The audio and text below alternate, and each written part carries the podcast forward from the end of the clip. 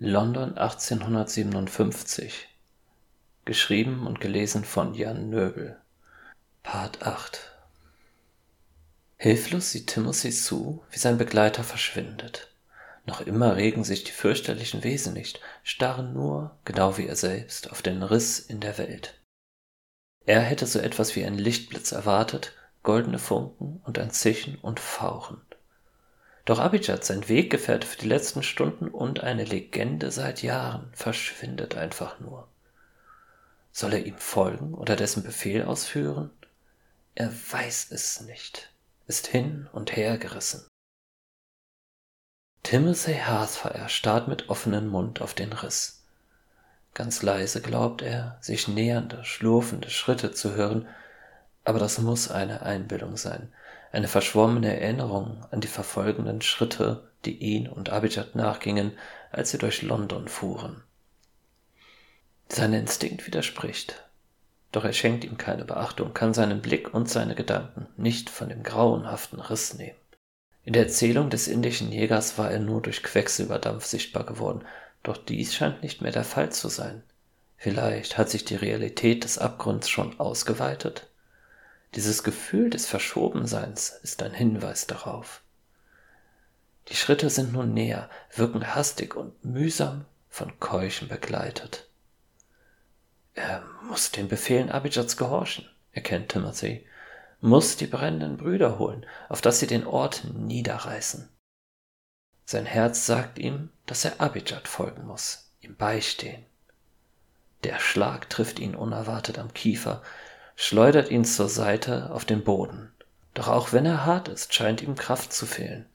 Timothy kann sich gerade noch abfangen und umdrehen, da sieht er einen älteren Mann, mit Prellungen im Gesicht, das eine Auge ist geschwollen, die graue Kleidung zerrissen, der abschätzig auf ihn herabstarrt.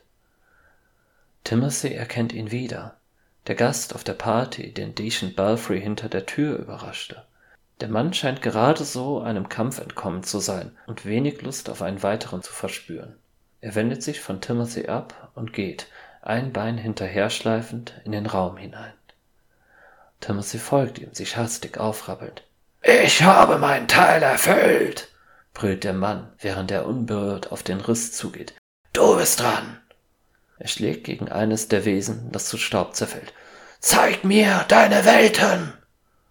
Timothy spurtet los, will den Unbekannten zurückreißen, doch dieser macht einen Satz und verschwindet im Abgrund.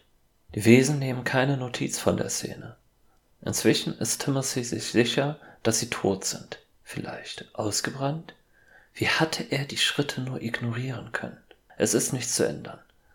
Er muss Robert und Matthew berichten. Die Entscheidung ist getroffen. Mit schmerzendem Kiefer wendet er sich ab, spürt, wie ihm Tränen in die Augen steigen und geht. Er verspürt keine Lust, weitere Risiken einzugehen und kehrt auf dem Weg zurück, den er und Abijad gekommen sind. Unbehelligt schleicht er den Gang entlang, erreicht schließlich die Treppe und steigt sie hinauf, die Sinne bis zum Äußersten gespannt.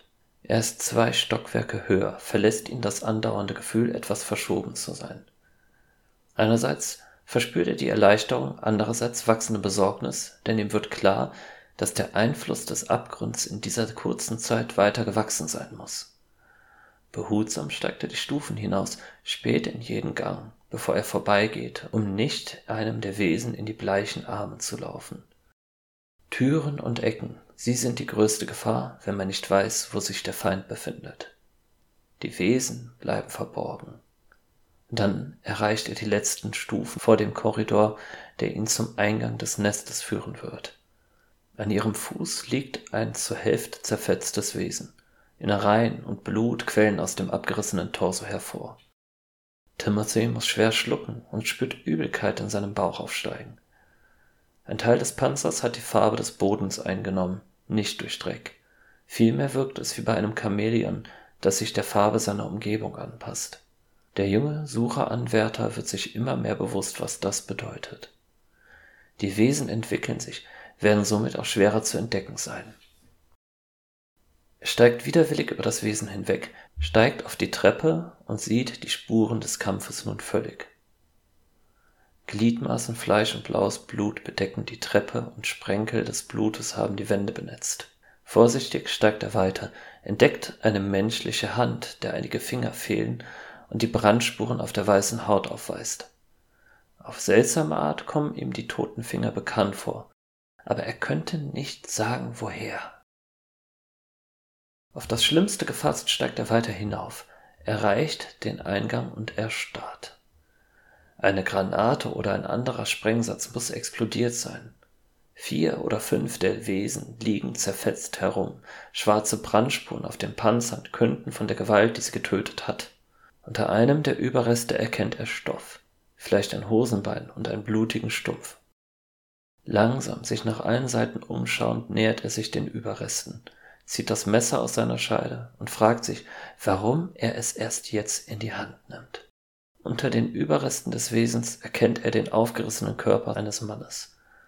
Bauch und Torso sind ein blutiger Brei. Die Granate muss direkt davor explodiert sein. Aber das Gesicht ist noch erkennbar.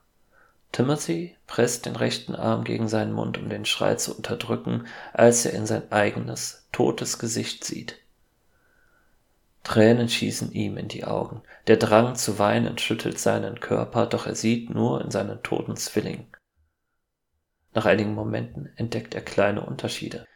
Dieser fremde Hearthfire besitzt einen echten feinen Schnurrbart, keinen aufgeklebten. Geheimratsecken künden sich an, die Timothy nicht hat. Die Augenbrauen sind ein wenig buschiger, und doch weiß er es, dass dort er selbst liegt. Eine Überschneidung wird ihm bewusst. Ein Mr. Haasfire aus einer anderen Welt, der hierher gelangt ist und gestorben. Mit kalter Klarheit versteht Timothy das Auftauchen seines Zeichens am Türrahmen etwas tiefer, und eine weitere Gewissheit breitet sich in ihm aus. Er war da noch am Leben gewesen, hätte sich selbst retten können, aber sie waren weiter ihrem Auftrag gefolgt. Mit aller Kraft kämpft er die Konsequenzen und ihr Grauen nieder, reißt sich vom Anblick los und flieht durch den Eingang. Erst als er halb durch den Korridor gerannt ist, wird ihm bewusst, dass er so nur Aufmerksamkeit auf sich zieht, dass er in Panik ist. Er bleibt stehen, lehnt sich an eine Wand und atmet tief ein aus. Er muss zur Besinnung kommen, sonst wird er sterben. Mühsam beruhigt er sich, späht den Gang voller hüfthohem, dichten Nebel entlang und schleicht weiter.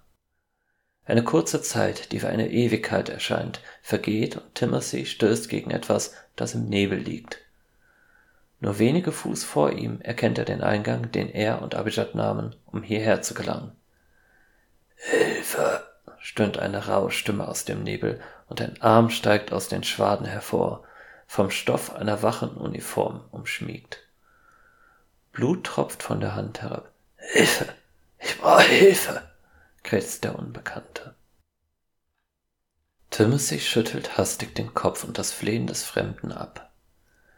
Ist dieser überhaupt ein Mensch? Und wenn ja, so sind seine offenen Wunden der Luft des Nestes ausgesetzt. Das junge Mitglied der Gesellschaft erinnert sich nur zu gut daran, dass Abijad fast Opfer der gedankenverändernden Sporen geworden wäre. Die Gefahr, durch ein mildes Herz das eigene Leben zu bedrohen, ist zu groß. Haasfall steigt über den Mann hinweg, doch kann er sich eines kurzen Blickes nicht erwehren. Durch den Luftzug der Bewegung offenbart der Nebel einen Herzschlag lang den Blick auf ein raus, zerschundenes Gesicht. Timothy glaubt, für einen Moment lang den Ganoven, den Abijad beschrieben hatte, zu erkennen, aber es muss ein Irrtum sein. Es spielt keine Rolle. Timothy benötigt seine ganze Willenskraft, um sein Herz vor dem flehenden Ausdruck im Gesicht des Mannes zu verschließen. Sie Bastard! schreit der Mann, als er erkennt, dass Haasfei ihn zurücklässt. Haben Sie ein Herz! Sie sind auch ein Brite, Sir! Helfen Sie einem Landsmann, wenn Sie auch einem helfen! Der Ausbruch lässt jedes Gefühl aus Timothy weichen. Taub bewegt er sich vor, stellt sich in Gedanken schon darauf ein, dass er von einer Horde der fremden Wesen überfallen wird, angelockt vom Geschrei des Mannes. Gleichzeitig dämmert es ihm, dass der Fremde ihn und Abijad gesehen haben muss. Die Beleidigung gegen die Hautfarbe seines ehemaligen Begleiters erleichtert Timothy die Entscheidung, ist er sich sicher, wie dieser Mann reagieren würde, wenn er wüsste, dass Timothys Körper der einer Frau ist. Die rechtschaffene Wut schafft es kaum, seine Schuldgefühle zu übertönen. Da erreicht er bereits den Ausgang des Nestes, überrascht, noch unbehelligt zu sein. Die wütenden Schreie sind einem verzweifelten, leisen Wimmern gewichen, eine Welt weit entfernt. Er späht durch den Durchbruch. Auch hier erkennt er keine Bedrohung. Hastig geht er hindurch, bemüht sich leise und schnell zu sein. Von dem Mann im Gang erklingt kein Ton mehr. Erst als er die Stelle der Falle erreicht, hält er inne. Eine Bewegung an den Wänden, in der Düsternis kaum auszumachen, erregt seine Aufmerksamkeit. Angestrengt starrt er in die Nacht. Minuten vergehen, bis er es erkennt. Wesen klammern sich an die Wände. Bleiche Knochenhaut hat die Farbe der Häuser angenommen.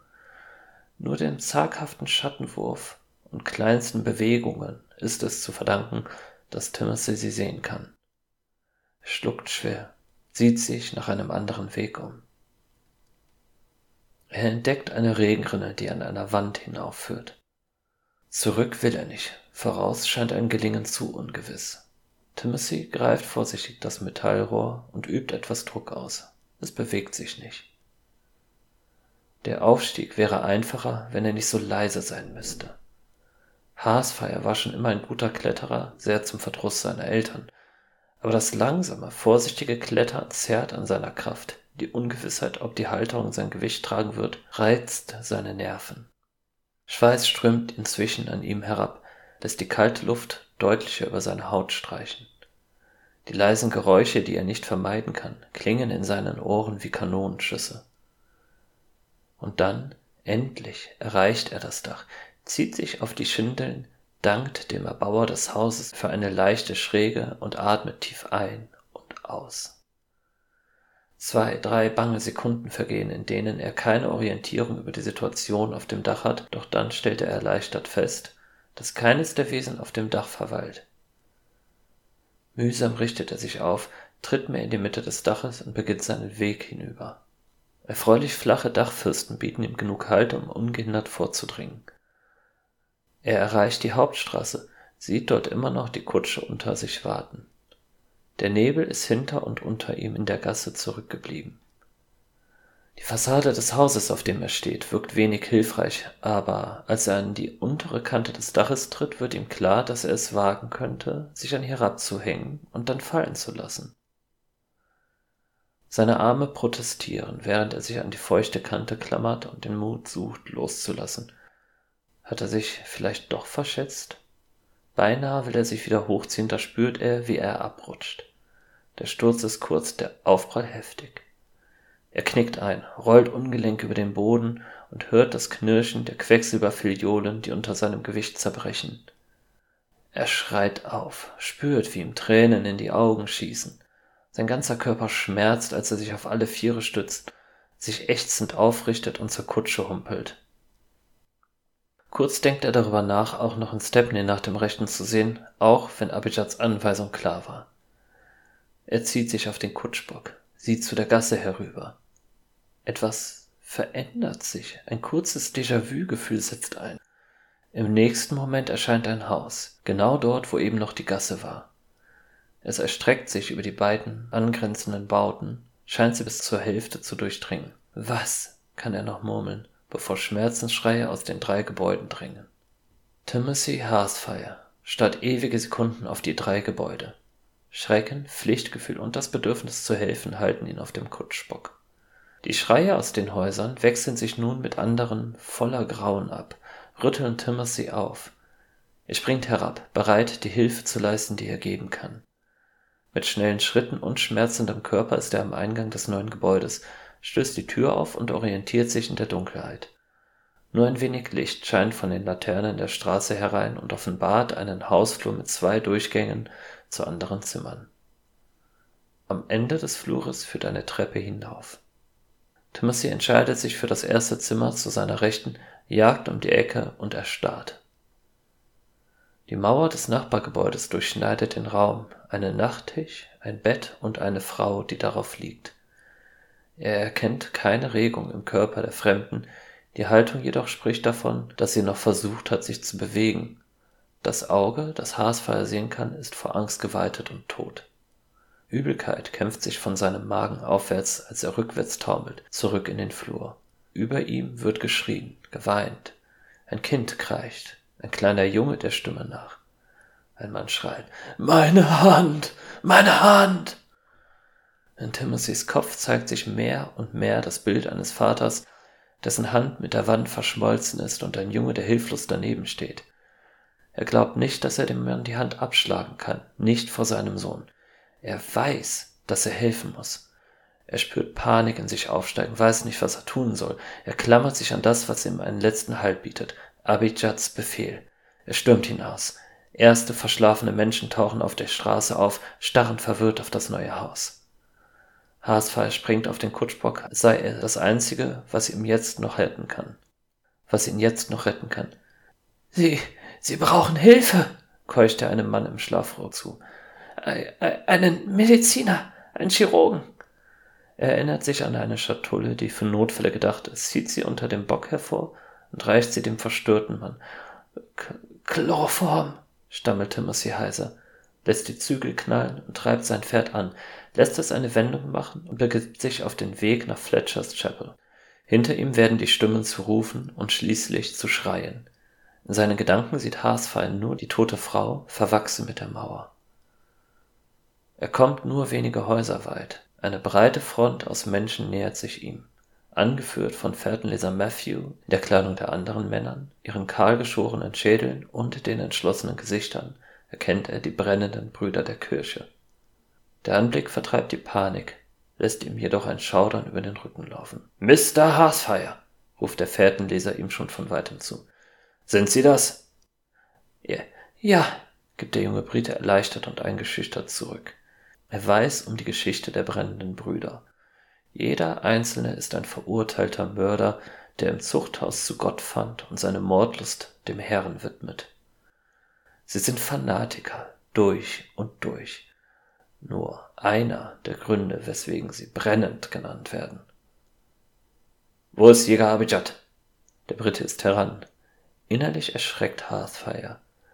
Das Gesicht des Fährtenlesers ist von Schnitten übersät, ein Auge von einer Klappe verdeckt.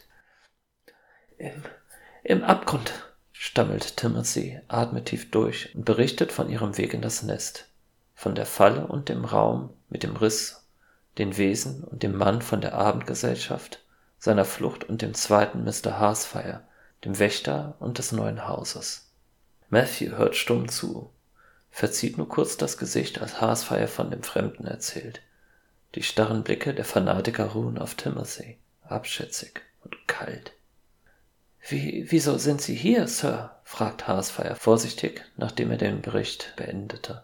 Einige Entwicklungen zwingen uns dazu, wie Sie sicher zustimmen werden. Matthew wirft einen Blick auf die Straße hinunter. Wir suchten nach einem unauffälligen Weg in das Nest, da Ihr Bericht ausblieb. Weisen Sie uns den Weg, in der Zeit unterrichte ich Sie. Haasfeier nickt, steigt von dem Kutschbock herab. Sofort besetzt ein Mann der Kirche den Platz. Der Mann, der ihnen begegnete, beginnt der Fährtenleser und Timothy bemerkt, dass er leicht humpelt. ist Mortimer Fogg, ein Funktionär der East India Company. Er verließ die Party kurz nach ihnen und ich folgte ihm. Er ging zum Sitz der Company in die Leadenhall Street. Da die Zeit drängte, brach ich ein und überraschte ihn dabei, wie er weitere Schatullen anfertigte. Die mangelnde Vorbereitung erwies sich als Fehler. Fogg konnte nach einem harten Kampf fliehen, nicht jedoch ohne dass er mich verwundete und Sporen freisetzte. Was? Timothy sieht Matthew fassungslos an. Aber das heißt ja. Das heißt es. Verwalter Robin kann mich nicht heilen. Er schätzt, dass ich in ungefähr einer Stunde von den Wesen übernommen oder getötet werde. Er stellt dies genauso sachlich fest, als würden sie über das Wetter reden. Belfry ist mit 20 Brüdern zur Company gegangen, um den Ort zu reinigen. Wir werden es ihnen zuerst in Whitechapel und dann in Stepney gleich tun. Bei der Vorstellung, wieder in das Nest zurückzukehren, breitet sich Angst in Timothy aus. Er kämpft gegen die auf einmal müden und schwachen Beine an, die nur noch weg wollen. Sie, drei der Brüder und ich werden in das Nest hinabsteigen, während restlichen es von oben nach unten säubern. Dominus et Deus Noster, donnern die Männer voller Inbrunst. Matthew verdreht das Auge. Anschließend gehen die Überlebenden nach Stepney weiter. Ist der Stadtteil gesäubert, schließen sie zu Balfrey an der Tower Bridge auf und erwarten weitere Befehle. Wieder bestätigen die brennenden Brüder den Befehl voller Inbrunst. Sie erreichen das neue Haus, vor dem nun eine ganze Schar Menschen steht. Haasfeier hört Rufe und Schreie. Ein Mann liegt auf einer behelfsmäßigen Bahre auf der Straße, der rechte Arm ist am Handgelenk von einem blutigen Verband umschlossen. Meine Herren, wendet sich Matthew ohne jede Gefühlsregung an seine Kampfgefährten, die Schlacht beginnt.